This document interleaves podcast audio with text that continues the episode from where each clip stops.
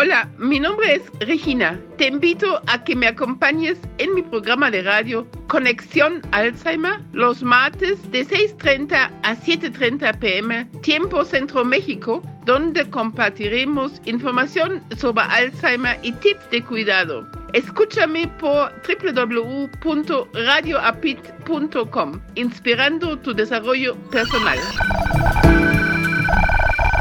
Muy buenas tardes tengan todos ustedes. Soy Regina Altena, presidenta del Centro Mexicano Alzheimer, y les doy la más cordial bienvenida en esta tarde de Conexión Alzheimer. Como todos los martes, de seis y media a siete y media de la tarde, estamos para y con ustedes. El día de hoy, aparte de la entrevista, en un momento más les voy a presentar a nuestra invitada del día de hoy, vamos a tener la sección de Muévete, Alzheimer y la familia y la música y ellos. Vamos a estar eh, pues en el primero conociendo ejercicios de propiocepción con supresión de la vista. Ahí hay que poner mucha atención. En Alzheimer y la familia estaríamos conociendo un poquito más de cerca la soledad impuesta en el Alzheimer y terminamos con una canción sobre la felicidad. Vamos a dar inicio pues a este programa del día de hoy. No antes de pedirles que nos pueden llamar siempre en la Ciudad de México al 55 53 39 56 61. Repito, 55 53 39 56 61 o nos pueden escribir contacto arroba cmalzheimer.org.mx. También nos pueden visitar, por favor, en nuestra página www.cmalzheimer.org.mx o dejarnos sus sugerencias, comentarios, propuestas de temas eh, o cualquier otra inquietud en nuestras redes sociales, donde nos encuentran a través de Facebook e Instagram como Centro Mexicano Alzheimer. Muy bien, vamos a dar inicio a la entrevista del día de hoy. Y hoy tengo el gusto de presentarles y darle la bienvenida en esta tarde a Xochitl Palma. Muy buenas tardes, Xochitl. ¿Cómo estás? Hola, ¿qué tal? Buenas tardes. Bien, gracias, Regina, muchas gracias. Platícanos un poquito, bueno, a quienes nos escuchan y nos vean por Radio Apit y por Facebook Live, ¿quién eres? Bueno, yo soy Xochitl Palma, soy pianista y musicoterapeuta y soy cofundadora y directora del Centro Mexicano de Musicoterapia y actual coordinadora de extensión de la, la Latin American Music Therapy Network. Muy bien. Eh, pues muy bienvenida, Xochitl. Pues en esta tarde vamos a platicar un poquito de la musicoterapia. ¿Qué es la musicoterapia? La musicoterapia se, se puede definir como el uso de la música y de sus elementos, que son el sonido, el ritmo, la armonía y la melodía, dentro de un contexto terapéutico. Es decir, cuando hacemos musicoterapia, nuestros objetivos no son aprender a cantar o a tocar un instrumento, como lo serían en una clase de música, sino la mejora de habilidades y la, mejora del desarrollo de habilidades de los seres humanos eh, que pueden tener alguna patología o pueden ser simplemente para potenciar todas estas habilidades. Eh, si hablamos de terapia, sí sería como para poder darle tratamiento a algún padecimiento, ¿cierto? Sí, claro, puede ser aplicado para bastantes patologías. ¿Cómo para cuáles, Platícanos. Bueno, puede ser, por ejemplo, para trastornos de la infancia, como trastorno del espectro autista, trastorno por déficit de atención e hiperactividad, síndrome de Down, trastornos del lenguaje, puede ser también como tratamiento para ansiedad o depresión y también para enfermedades neurológicas como demencias, Parkinson, Alzheimer, etc. Ok. Em, y pues, ¿cómo, ¿cómo llega la gente hacia ti? ¿Cómo es que yo busco a una musicoterapia? ¿En qué momento? Ah, bueno, em, en México eh, pueden contactarnos a través de redes sociales. Estamos como Centro Mexicano de Musicoterapia y puede ser a través de una derivación que puede ser dada por algún otro especialista. Por ejemplo, gente que ya toma otro tipo de terapias como terapia de lenguaje, terapia sensorial. A veces son referidos también a tomar eh, terapia musical eh, o también puede ser a través de las escuelas a través de un conocido. Entonces, más que nada, la musicoterapia también funciona mucho como una terapia em, de refuerzo. Es mucho más recomendable el trabajo interdisciplinario junto con otros doctores o terapeutas que ya estén atendiendo al paciente. Ok, ¿y, tú cómo estimas eh, que es, es tu universo que pueda requerir alguna musicoterapia en México? Bueno, la musicoterapia tiene un campo de implementación muy extenso. Eh, puede ser implementada a cada etapa de la vida, desde incluso la etapa gestante, se aplica con mujeres embarazadas, para neonatos, infancia temprana, adolescentes, adultos, adultos mayores e incluso para fin de vida. Puede ser aplicada en hospitales con cuidados paliativos para acompañar a, los pacientes que ya están a punto de morir. Entonces, realmente que sirve eh, como una terapia complementaria muy, que trae muchos beneficios, ya que a la mayoría de las personas nos gusta la música, es una actividad que disfrutamos, y aparte la musicoterapia es una terapia no invasiva, eh, no requiere ningún fármaco y puede ser aplicada dentro de casi, casi cualquier contexto. También puede ser aplicada tanto en el ámbito educativo, en el ámbito psicosocial con comunidades vulnerables y en el ámbito clínico y hospitalario. Entonces realmente es que está muy al alcance. Hay países en donde ya está implementándose como una terapia dentro del campo de la salud hay países donde ya son muy estrictos, por ejemplo, Estados Unidos, que requieres pasar ciertos criterios para poder ejercer de manera legal como musicoterapeuta. En México, desafortunadamente, aún no tenemos estas legislaciones en cuanto al ejercicio de la profesión, pero ya empieza a implementarse cada vez de manera más seria dentro del ámbito clínico, del ámbito de la salud. Ok, Um, ahora platícanos un poquito de lo que qué es, o sea, qué hacen, qué tipo de terapia, qué tipo de actividades, qué hacen alrededor de una sesión de musicoterapia.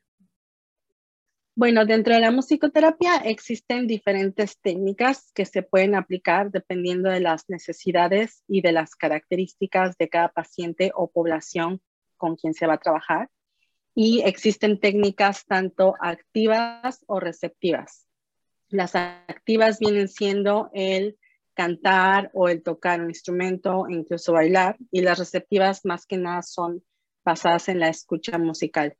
Entonces, durante una sesión de musicoterapia podemos implementar diferentes técnicas como el hacer ritmos, el cantar canciones, el escribir canciones, el analizar letras, Em, también ejercicios de entonación melódica, ejercicios de seguir el compás y también de escuchar música relajante guiándonos para un viaje musical que nos proyecte imágenes, que nos lleve a algún paisaje, etc. Y en el caso de las, de las personas mayores, eh, ¿qué, ¿qué recomendarías? ¿Qué tipo de actividades recomendarías? Bueno, eh, yéndonos a esta población, em, sabemos que la música también afecta a cada región del cerebro. Entonces, al ser una actividad bihemisférica, ayuda justo a la actividad y al reforzamiento de las áreas neuronales. Entonces, por lo tanto, también ayuda a que no se pierdan eh, o a que se puedan rehabilitar las cuestiones cognitivas como son la memoria, la atención y la motricidad fina y gruesa. Entonces, podemos utilizar técnicas también para trabajar estas áreas. También podemos trabajar el área del lenguaje y a la par podemos trabajar la cuestión emocional, ya que sabemos que en esta población también al verse afectadas ciertas cuestiones cognitivas, las personas tienden a sentirse aisladas o, con un sentimiento de soledad. Y la actividad musical está comprobado también que refuerza los vínculos personales. Entonces, el hacer música con las familias o con los cuidadores nos brinda un espacio de poder disfrutar una actividad, de, poner, de poder conectar con las demás personas, brinda también un medio de expresión, incluso no verbal, un medio para desarrollar la creatividad también, para trabajar la memoria, porque la música también tiene un impacto muy fuerte en nuestras emociones y nos evoca recuerdos. Y también podemos trabajar con ritmos, este, eh, el lenguaje y la motricidad, la lateralidad y la coordinación. Eh, ¿Nos podrías dar algún ejemplo? Claro. Eh, por ejemplo, para trabajar memoria a corto plazo, podemos hacer secuencias rítmicas en donde yo propongo un ritmo, tanto usando la voz como las palmas, que podría ser pa, pa, pa, pa, y le pido al paciente que lo repita y de a poco a poco puedo ir incrementando el nivel de dificultad en cuanto a duración también y así estamos trabajando el área de atención, el área de imitación, el área de anticipación y la memoria a corto plazo. También podemos trabajar siguiendo el ritmo de alguna música en específico con alguna parte del cuerpo. Puede ser también otra vez las manos o puede ser los pies o puede ser incluso marchando. Nosotros somos seres humanos rítmicos, nuestro cuerpo tiene ya un ritmo intrínseco y la música nos ayuda a reforzar eso, nos ayuda a regular también el ritmo cardíaco, el ritmo respiratorio. También podemos trabajar cantando canciones que sabemos que le gusta al paciente o que le recuerda a eventos especiales de su vida. Y eso también tiene buenos beneficios para tranquilizarse o para mejorar el estado de ánimo en general. Em, y ahí con qué canciones, qué, qué, les recomendarías a quienes nos escuchan, quienes están en casa con alguna persona mayor y más si es una persona mayor que tiene algún tipo de demencia, ¿no? Claro. Bueno, en musicoterapia siempre nos basamos en lo que llamamos historial sonoro musical del paciente justo eh, pedimos que nos den la información acerca de cuál es la música preferida del paciente, cuáles son sus canciones favoritas, si es que tocan algún instrumento, qué sonidos les gustan, qué sonidos no les gustan también, cómo es el ambiente sonoro actual, es decir, si el lugar donde viven es un lugar más que nada tranquilo si ponen música, a qué hora la ponen, para qué hacer música. Por ejemplo, hay gente que escucha música cuando se va a bañar o cuando va a trabajar, cuando se va a dormir para relajarse. Entonces, nosotros basándonos en toda esta información, hacemos una propuesta de trabajo con musicoterapia. Yo recomendaría a que quienes estén en casa, que si saben que eh, sus papás o quienes sean los adultos mayores que tengan en casa, saben qué estilo musical les gusta o qué canciones son sus preferidas, pueden ponerse con ellos a cantarlas y ya el solo hecho de cantar una canción trae como buenos recuerdos, ayuda a pasar un buen momento. Yo recuerdo que cuando estaba en México y trabajaba con poblaciones de adultos mayores, había personas que ya habían perdido las funciones cognitivas, ya, por ejemplo, ya no podían hablar, pero todavía podían cantar completa su canción favorita, ¿no? O todavía podían contarte lo que eso, esa canción les recordaba. Entonces, eso, las memorias musicales son muy importantes, entonces podemos trabajar a partir de eso.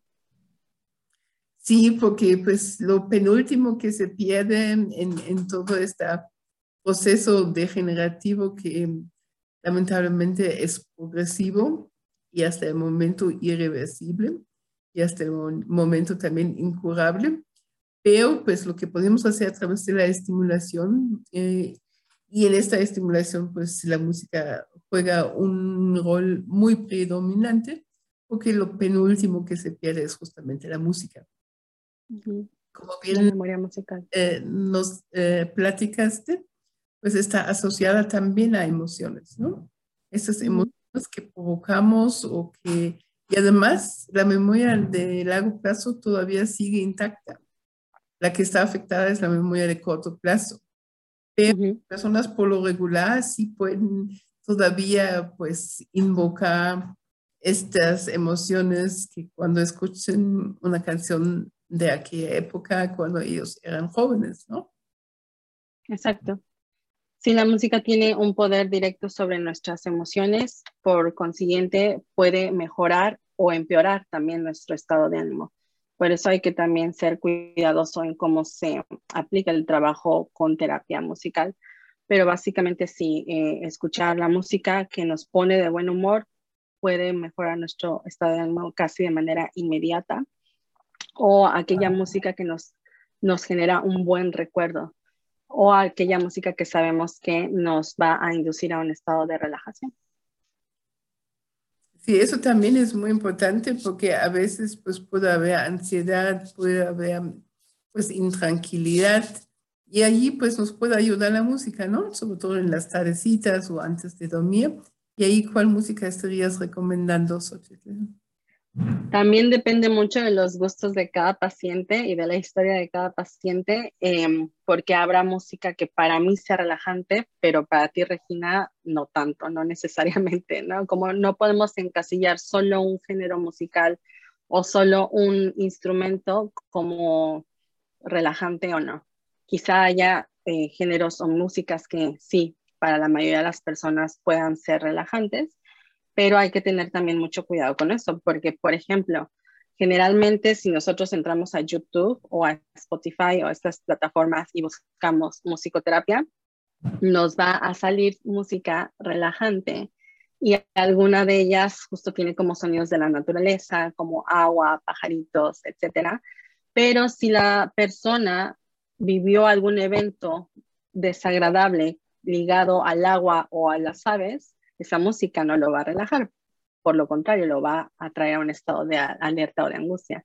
Entonces siempre hay que estar como lo más informados posible acerca de, los em, de la historia musical de, del paciente para saber qué músicas podemos utilizar o no.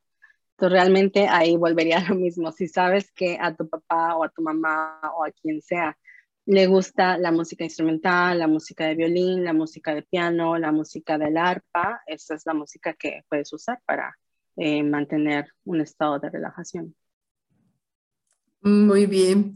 Eh, ¿Con quién cuando ustedes ven por vez primera, pues vamos a poner el ejemplo de una persona mayor, ¿con quién se apoyan o cómo hacen este, este, este historial eh, son, sonoral? Claro. Generalmente de los familiares o de los cuidadores, eh, si es que la persona ya no tiene la posibilidad de comunicarse por él mismo, eh, generalmente son los familiares quienes nos dicen, eh, ah, pues a mi papá, a mi mamá les gusta, le gusta mucho Pedro Infante o Los Panchos o le encanta la música de piano o fue cantante de ópera en su juventud. Y entonces basándonos en toda esa información, eh, nosotros podemos saber con qué música trabajar. Ok, ahí se apoyan con la familia para poder hacerlo porque, bueno, difícilmente. O también hacen algunas pruebas para ver cómo reacciona la persona a una y otra música o no tanto.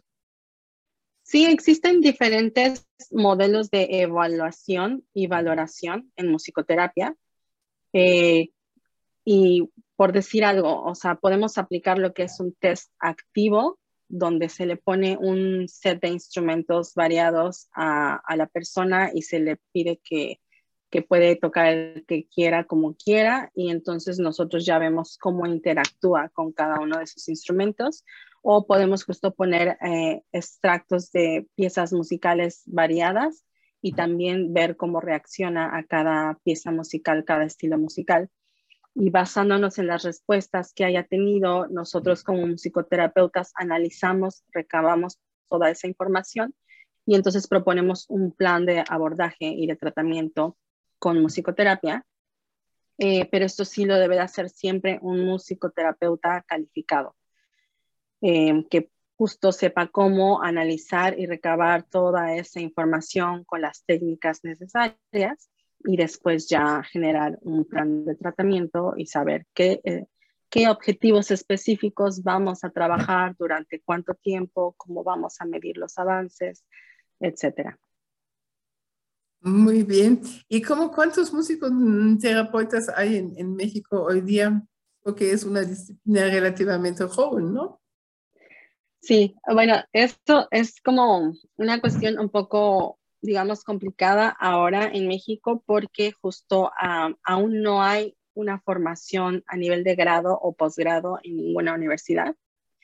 Y al no haberla, no hay un ejercicio, una ley de ejercicio profesional, pero ya hay una asociación que se llama Asociación de Musicoterapeutas en México, la cual está intentando justo regular eh, la implementación de la disciplina para saber quién sí es un musicoterapeuta calificado y quién no. Esta asociación establece que en México, para decir que eres un musicoterapeuta profesional, debes de tener o licenciatura o maestría en musicoterapia, pero dado que no hay ninguna de las dos todavía en México, te da la opción de comprobar 400 horas, 450 horas de formación que incluyan prácticas supervisadas.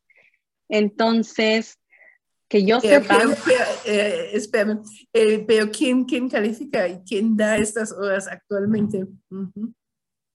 La, mm, bueno, en México tenemos instituciones que ofrecen diferentes formaciones, sobre todo diplomados. El Centro Mexicano de Musicoterapia es uno de ellos. Entonces tú puedes tomar diferentes formaciones hasta que puedas cumplir esas 450 horas. Si no, tienes que emigrar a otro país, como es mi caso, que tuve que emigrar a España para poder hacer la maestría. Pero yo sé que eso es como no, la, no es tan accesible para la mayoría de los mexicanos. Por lo cual, eh, que yo sepa, musicoterapeutas formados que tengan licenciatura o maestría mexicanos hay alrededor de unos 15 o 20 en todo el mundo. Y en México solo unos 10 máximo, quizá. Eh, porque en, en, otros, en otros países ya existe entonces la licenciatura y la maestría y los posgrados, supongo. Sí, en varios países ya hay licenciatura, maestría e incluso algunos países eh, como Dinamarca ya y Estados Unidos ya hay doctorado también. Ok, pero bueno, como bien dices, está difícil de irse a Dinamarca o a Estados Unidos para poder estudiarlo o se puede hacer en línea? Hay una universidad que ofrece un máster en línea eh, y te pide que es un poco complicado porque vuelve a lo mismo, es una disciplina de la salud, o sea, es como estudiar medicina o enfermería, debes de tener horas de práctica supervisada en alguna institución. Entonces, eh, lo difícil, digamos, de hacer este máster es que hace falta como la parte vivencial, ¿no? O sea, al, ser una terapia debe de haber parte, parte vivencial, eso es como muy importante. Em, entonces, este máster te, em, o sea, tú tienes que buscar por tu propia cuenta instituciones en las cuales puedas hacer tu práctica. Entonces, sí, es un poco complicado pero vuelvo a lo mismo, o sea, hay varias ofertas de diplomados, la UNAM tiene también un diplomado de musicoterapia, eh, el CIEM, el Centro de, de, Iniciación y Especialización Musical, también tiene uno, que fue uno de los que yo tomé cuando estaba iniciando mi formación, y los que ofrecemos nosotros. Y estos diplomados sí puedo yo corroborar que están dados por maestros que sí son egresados de universidades. Ok. Muy bien, muchísimas gracias en esta tarde por este espacio de la entrevista. Xochitl, ¿algún mensaje final para quienes nos escuchan? Pues sí, a quienes estén interesados en poder recibir una sesión de musicoterapia o que quieran justo formarse como musicoterapeutas, pueden acercarse al Centro Mexicano de Musicoterapia en redes sociales, Facebook, Instagram y bueno, nosotros continuamente también llevamos a cabo eventos como la Jornada Nacional de Musicoterapia y el Congreso Mexicano de Musicoterapia. Entonces síganos para más información. Muy bien, agradecemos enormemente la presencia de Xochitl Palma en esta tarde y te mandamos un gran saludo. Cuídate mucho, nos seguimos viendo. Gracias. Gracias a ti, Regina, que estén bien. Adiós. Hemos llegado a la sección de Muévete. Y para esta sesión, en esta tarde, antes de darle la bienvenida a Lisette, retirarles que nos pueden hablar al 55 53 39 56 61. Le doy la bienvenida a Lisette Velado. Muy buenas tardes, Lisette. ¿Cómo estás? Hola, directora. Buenas tardes. ¿Cómo está usted? Muy bien, muchas gracias. ¿Y tú? Muy bien también. Aquí, mire, emocionada por explicar el siguiente tema.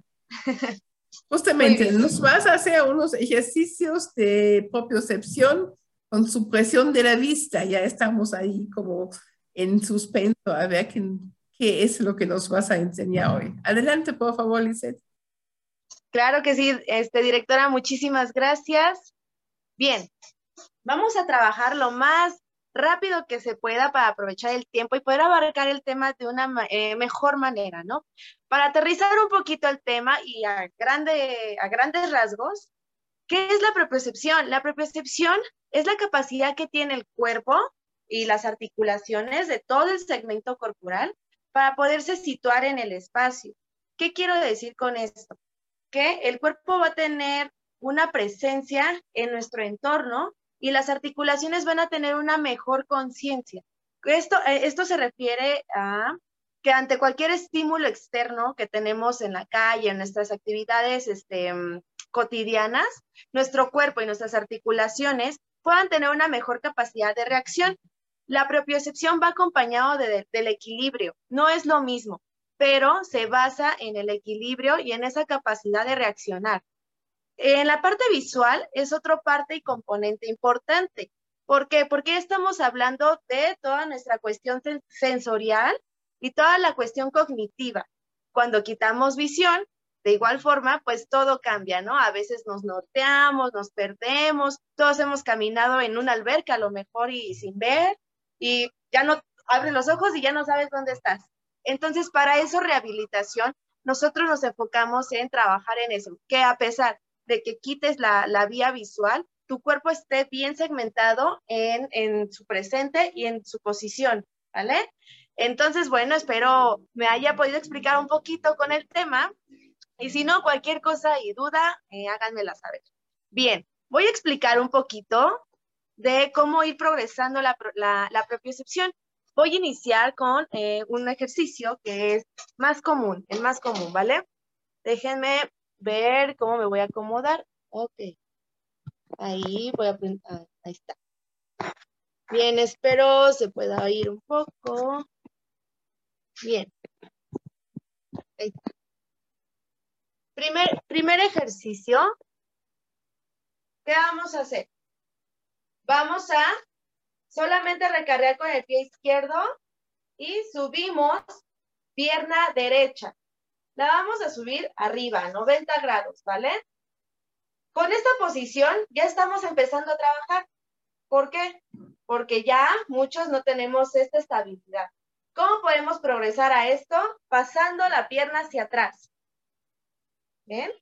Esta posición ya estamos trabajando nuevamente en propiocepción. Voy a poner ahora de lateral. Bien. Pierna derecha es mi, es mi base. Paso la pierna hacia atrás, la derecha. Ahí me quedo. Siguiente progresión, manos hacia enfrente. Bien, espero lo puedan estar intentando y si no, lo puedan experimentar qué es lo que sucede, ¿no? Ahí me quedo, cambio. Ahora, pierna derecha es mi base, pierna izquierda va hacia atrás y brazos van hacia enfrente. Bien. Con estos ejercicios podemos comenzar. ¿Vale? Porque son sencillos. Ahora vamos a experimentar con este ejercicio cómo es quitar la vía visual. Bien. Voy a ponerme a recargar nada más todo mi peso en la parte de la pierna izquierda. Levanto pierna derecha y voy a cubrir un ojo. Me voy a tapar un ojo. Bien, ahí me quedo. La mano, la mano que tengo este, libre, la voy a liberar ¿vale? Ahí me voy a quedar unos segundos y la progresión. Venga, voy a hacer la pierna hacia atrás, voy hacia abajo, ahí mantengo. Bien, Sigo sin quitar la mano de, este, de, de mi ojo que bloquea. Bien. ¿Qué podemos hacer? Ahí mismo, cambio. Ahora cubro el otro ojo y la otra mano que liberé la voy a modificar. Bien, ahí me quedo, sostengo y cambiamos, ¿vale? Son cosas que uno tiene que experimentar porque no es lo mismo. Nuestra lateralidad derecha con la lateralidad izquierda no se trabaja de la misma manera, ¿vale? Ahora vamos a experimentar del otro lado.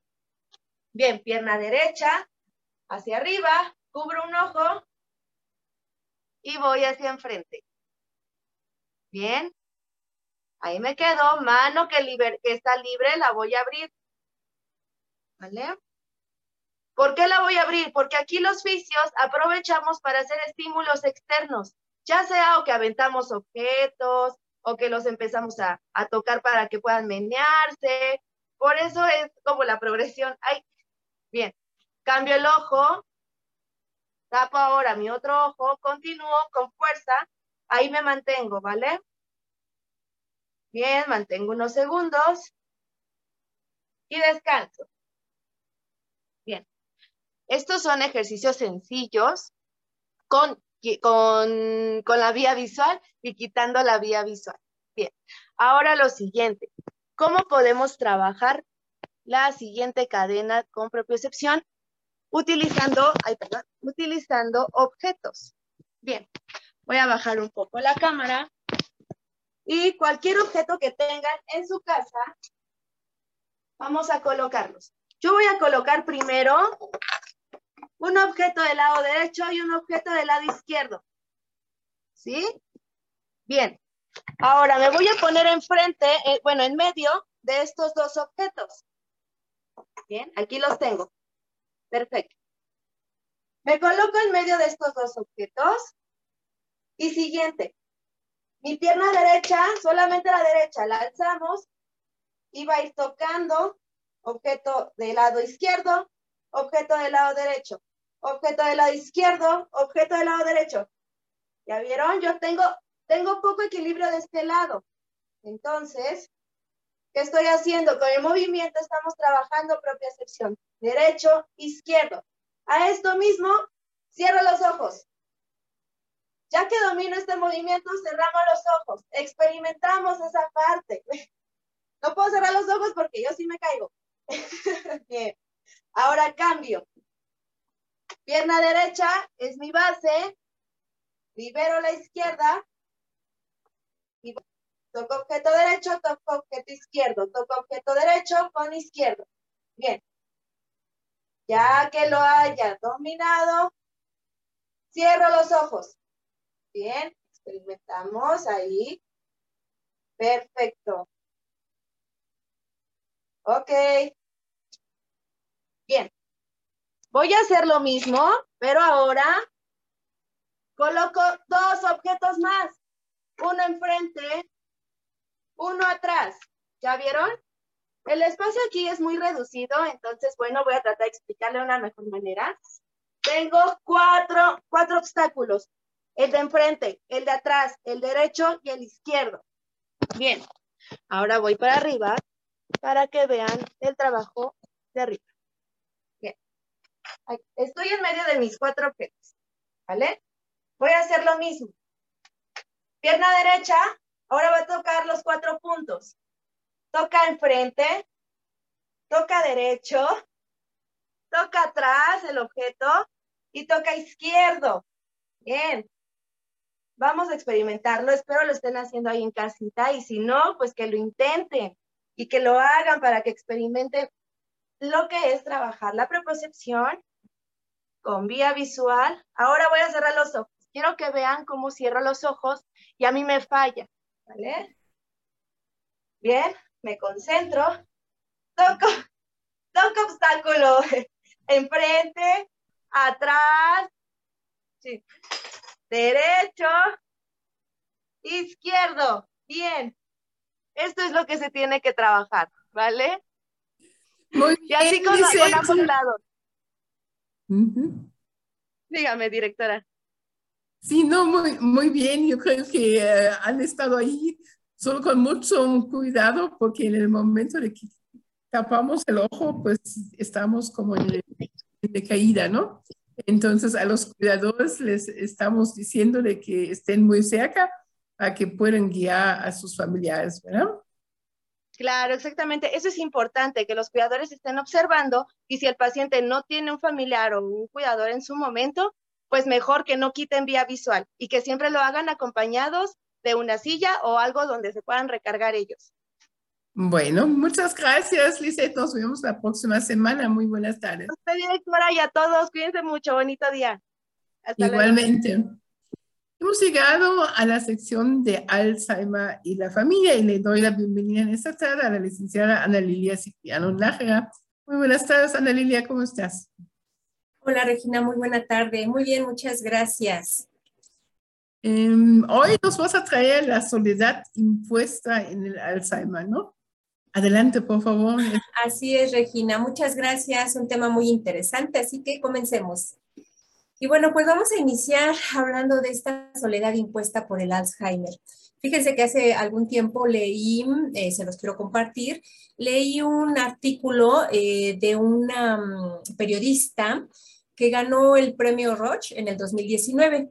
Este, este artículo eh, tiene una gran fuerza narrativa porque te conecta con una historia que muchas veces eh, quizá no la concebimos, pero que es muy interesante poder escuchar.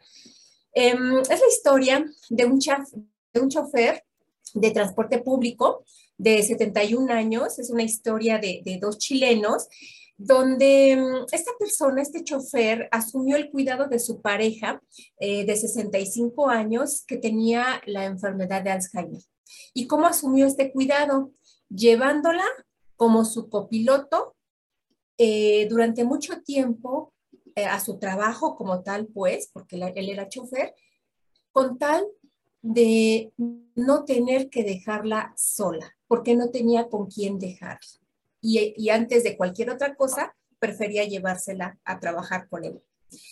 ¿Qué les hace pensar esta historia que hoy les comparto? Es, es, algo así como que me gustaría muchísimo que ustedes como cuidadores, las personas que nos escuchan, pudieran hacer esta gran reflexión. ¿Qué estarías tú dispuesto a hacer por aquella persona que cuidas? Hablando en términos de lo que significa la atención de, un paciente con, con una enfermedad ya con un deterioro cognitivo. Ustedes seguramente han transitado en algún momento de su vida, ya sea ustedes o con sus familiares, sus hijos, eh, no sé, con algún ser querido, han escuchado esto famoso que sucede de, de mamás o papás que llevan a sus hijos al trabajo. Eh, algunos trabajos ya son tan modernos que incluso permiten, permiten que los hijos vayan y que estén ahí en un área específica con alguien que los cuide y mientras esto sucede, pues tienen derecho a ser cuidados por sus mamás, pero también las mamás tienen derechos o los papás a trabajar mientras cuidan. Entonces se ve como complemento esta parte. Pero qué tan complicado es poder llevar a cabo esta realidad al cuidado de un paciente con deterioro cognitivo, con demencia, con Alzheimer, con, con esa a veces enfermedad que muchas veces eh, no es tan fácil atender. Entonces, yo les pregunto a ustedes, ¿cómo están resolviendo este tema? ¿Cómo es que ustedes asisten a su trabajo si es que lo dejan al cuidado de alguien más? Y si no hubiera alguien más como este chofer que les comento, ustedes tuvieran que llevar a su paciente a un escenario tuyo, como puede ser tu trabajo, como puede ser em, irte de compras, como puede ser a una reunión familiar, a una fiesta donde a lo mejor de pronto el ruido, uh, las personas, pues desestabilizan a tu paciente y esto provoca que a veces de repente lo pienses un poquito más y digas, híjole, yo creo que mejor no lo llevo o qué tan conveniente es llevarlo o nos tenemos que quedar los dos solos en casa porque ya no es posible que convivan. Entonces yo les planteo todos estos escenarios con la intención de verdad de que el día de hoy nos demos cuenta de lo difícil que es transitar eh, eh, una enfermedad como el Alzheimer en completa soledad porque entonces estaríamos hablando de que muchos cuidadores, algo que quisieran hacer es llevarse a su paciente al lugar donde están para evitar que sufran estando solos y que sufran una enfermedad mayor como es esta soledad propia o que sufran algún accidente o que en determinado momento eh, pues los riesgos en casa ante, ante eh, el escenario de que un paciente ya no puede atender todas estas actividades de la vida diaria, pues los coloca en un grave peligro. Yo recuerdo el caso y se los voy a compartir el día de hoy y si nuestra persona de la que estoy hablando nos escucha, pues me dará mucho gusto que sepa que esto que les voy a comentar es parte de las historias que tenemos nosotros aquí en el centro y que nos hablan justo de esta situación.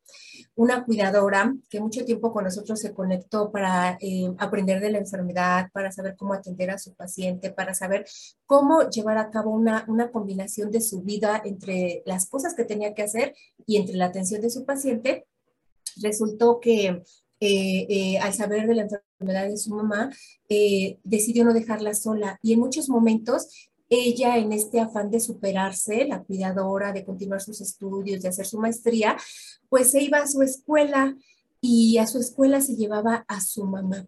Durante todo el tiempo que hizo su maestría, su mamá estuvo con ella presente.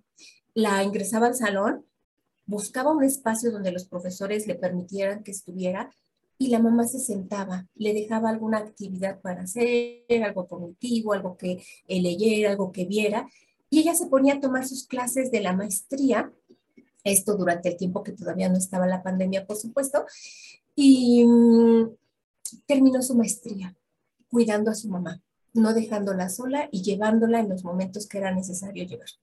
Entonces aquí yo replico una historia más de esta que yo les platico del chofer, que es en un escenario ahí en Chile, pero aquí en México y en tantos otros lugares del mundo seguramente suceden historias como estas donde el cuidador, eh, al, ser, al ser un ser humano, al tener esta eh, calidad de querer tener atención a su paciente, pues no le deja solo. Nosotros nos enfrentamos a varias situaciones, lamentablemente, de escenarios distintos a estos que les estoy platicando. Estos escenarios distintos también nos evocan situaciones en donde existen pacientes que están en este momento que ustedes me están escuchando, que me están viendo, están en sus hogares abandonados tal cual, en completa soledad, porque su, único familiar, sus únicos dos familiares tuvieron que salir a trabajar o a buscar todo lo necesario para su atención y se queda solo. Y esta soledad, por supuesto, llega a ser impuesta, impuesta porque no hay quien le atienda. Una soledad que a veces se percibe eh, como una soledad de sufrimiento, porque el paciente no tiene contacto con alguien más, porque no tiene estimulación, porque no acuden al médico cuando es necesario, porque se le deja abandonado en una situación donde apenas si el paciente puede por, por sí mismo o consigo mismo, por el hecho de no saber cómo atenderse. Entonces, algo distinto sucede en nosotros como seres humanos, que sí estamos un tanto más conscientes de lo que es una soledad que a veces nosotros mismos nos imponemos. Les voy a poner un ejemplo. Nosotros como seres humanos, y no estoy hablando ya de la cuestión de un paciente con deterioro cognitivo, sino en general, la mayoría de los seres humanos, nos enfrentamos a querer descubrir quiénes somos, ¿no? Muchas veces nos encontramos en una soledad existencial. Este es un tipo de soledad, la soledad existencial, en donde muchas veces nos preguntamos quiénes somos, eh, qué hay dentro de mí, em, si realmente me conozco lo suficiente, si tengo ansiedad, si soy egoísta, si tengo envidia, si y mis pensamientos son realmente ideas que me jalan a, tener éxitos o si mis pensamientos me aplanan y me dejan no superarme. Y entonces nosotros estamos en este dilema de quiénes somos, ¿no? Ya por ahí hablamos de esta eh, eh, soledad existencial cuando hacemos referencia a una sensación de vacío, de que muchas veces nosotros no tenemos nada, de que mm, eh, me siento como hueco por dentro, donde no puedo dar amor, donde no puedo recibir amor, donde no conozco ni siquiera mis valores, mis creencias y que muchas veces no me siento ni siquiera libre de pensamiento. Esta soledad, este tipo de soledad existencial nos ocurre en muchos momentos a todos los seres humanos.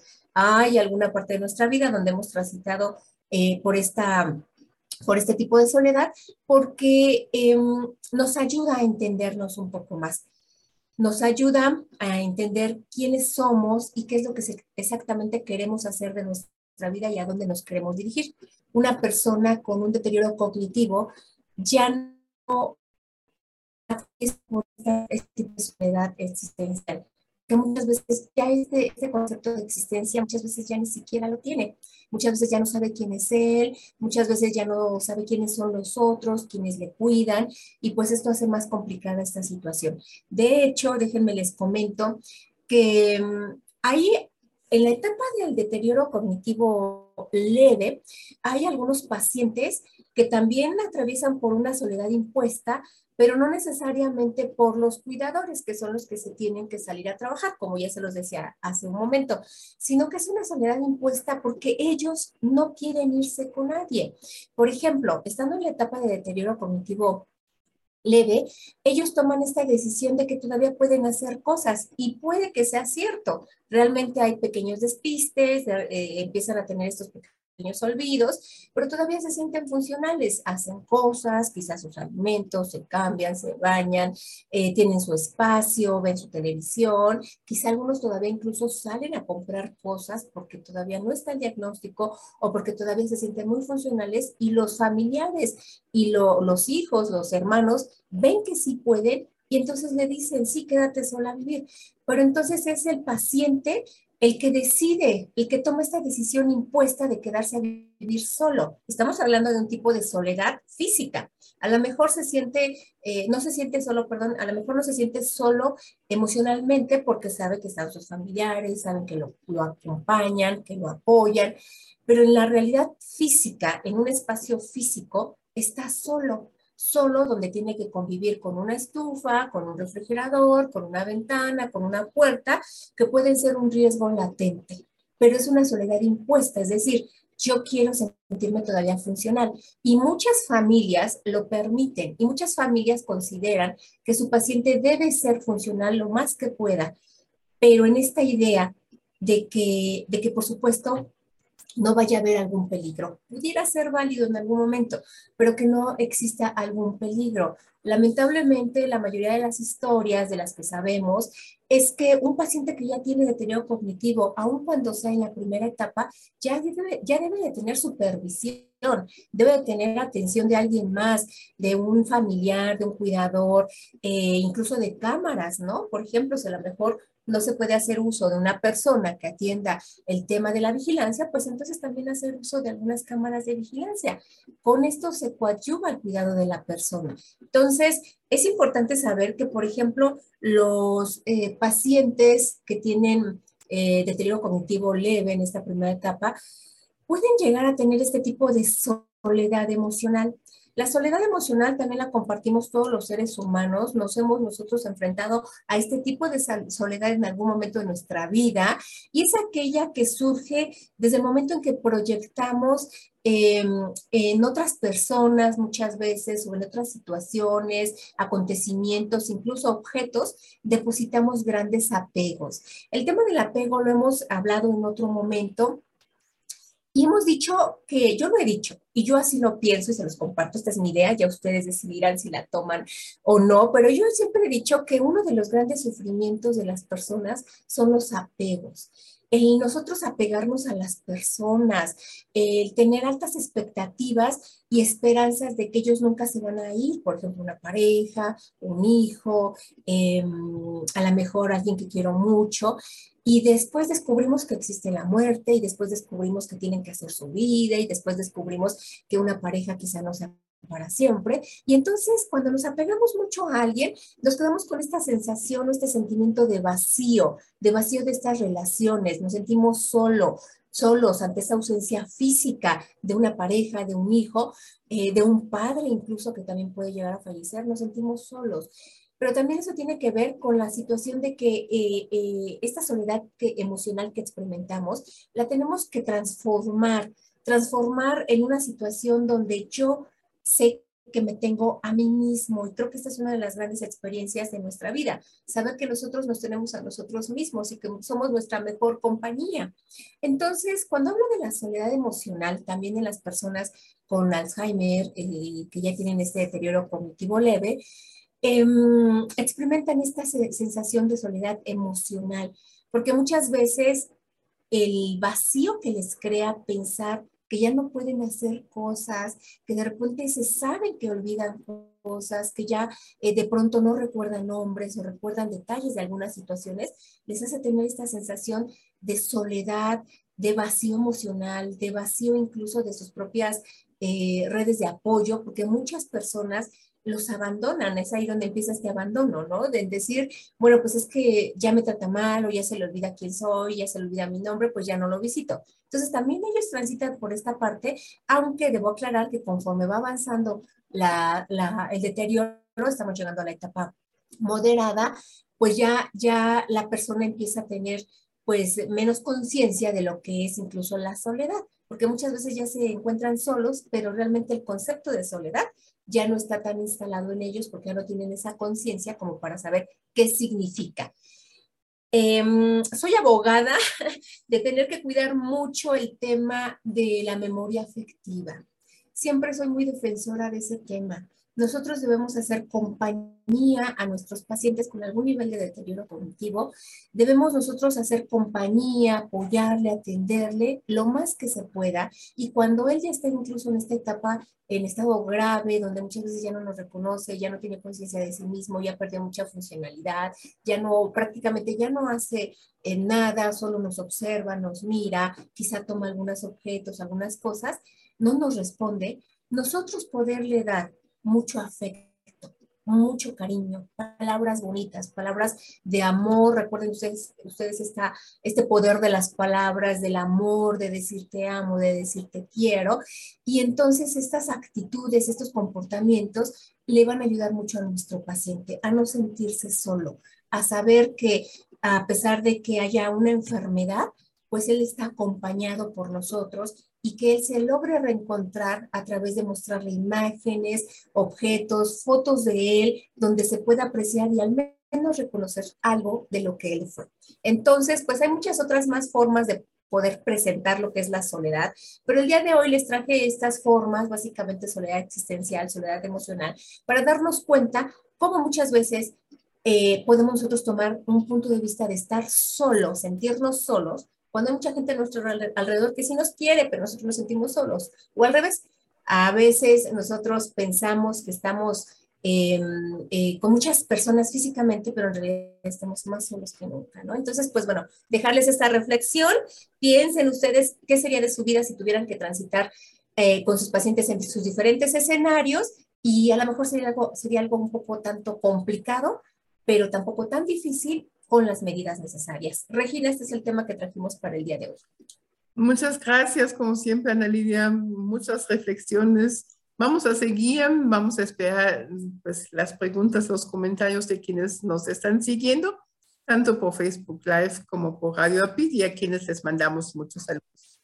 Muchas gracias, hasta la próxima. Al contrario, Regina, hasta pronto. Bonita tarde. Igualmente. Llegado a la música y ellos. Y le doy la bienvenida en esta tarde a María Eugenia Pimentel. Muy buenas tardes, Mau, ¿cómo está? Muy bien, señora Regina. Aquí contenta, como siempre, de participar en nuestro programa de radio. Hoy nos trae una canción que necesitamos mucho, ¿verdad? La felicidad. La felicidad, felicidad. Así es, señora Regina. Adelante, por favor. Gracias. Es una canción, les comento rápidamente, es una canción que pues el autor es Armando Manzanero y la interpretaba Víctor Iturbe el Pirulí. A nuestros adultos mayores son este tipo de canciones que les agradan. Y pues como siempre, un tema bonito porque la felicidad lo necesitamos todos para poder vivir felicidad. Hoy te vuelvo a encontrar. ¿Cuánto tiempo fuiste de mí? Felicidad, no te vuelvo a dejar. No podría vivir ya sin ti Hoy amanece y el sol tiene un raro esplendor. Escucho al viento pasar, veo la luna brillar. Al mismo cielo lo miro con otro color. Nada es nuevo, solo que te conocí.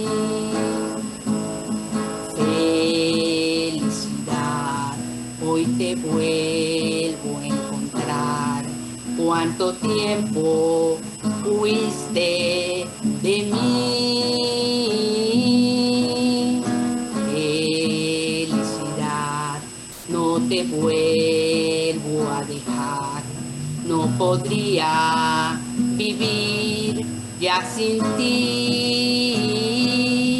Hoy amanece y el sol tiene un raro esplendor. Escucho al viento pasar, veo la luna brillar. Al mismo cielo lo miro con otro color. Nada es nuevo, solo que te conocí. Nada es nuevo, solo que te conocí. Felicidad, felicidad, felicidad, felicidad.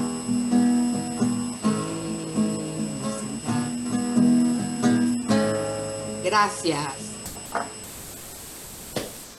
Bien, muchas gracias, Mao. Nos vemos la próxima semana. Cuídense mucho. Hasta la próxima. por Bonita estos tarde. momentos de felicidad. De felicidad. Gracias.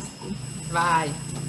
Hemos llegado al final de nuestra transmisión del día de hoy. Una hora de conexión Alzheimer dedicada para y con ustedes. Los esperamos la próxima semana. Se está acercando, estamos en el mes de agosto, el Día Nacional de la Persona Mayor, o también conocido como el Día eh, del Abuelo. Lo vamos a festejar en Centro Mexicano Alzheimer el 26 de agosto a las 16.30 horas por Facebook Live. Y también ya estamos casi, casi empezando septiembre, donde vamos a tener más actividades. Septiembre es el mes mundial y el Día Mundial del Alzheimer.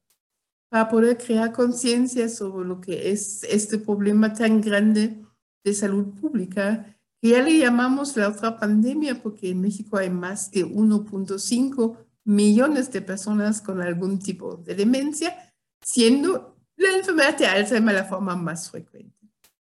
Soy Regina Altena, presidenta del Centro Mexicano Alzheimer, y les agradezco mis compañeras por haber hecho posible esta transmisión del día de hoy y a todos ustedes por acompañarnos, acompañarnos desde casa. Cuídense mucho, linda tarde, hasta la próxima. A ti que nos estás escuchando, te pedimos dale un abrazo a los recuerdos. Con tu donativo ayudas a que más personas se conecten a nuestras terapias en línea y enfrenten el Alzheimer. Hoy son sus recuerdos, pero mañana pueden ser los tuyos.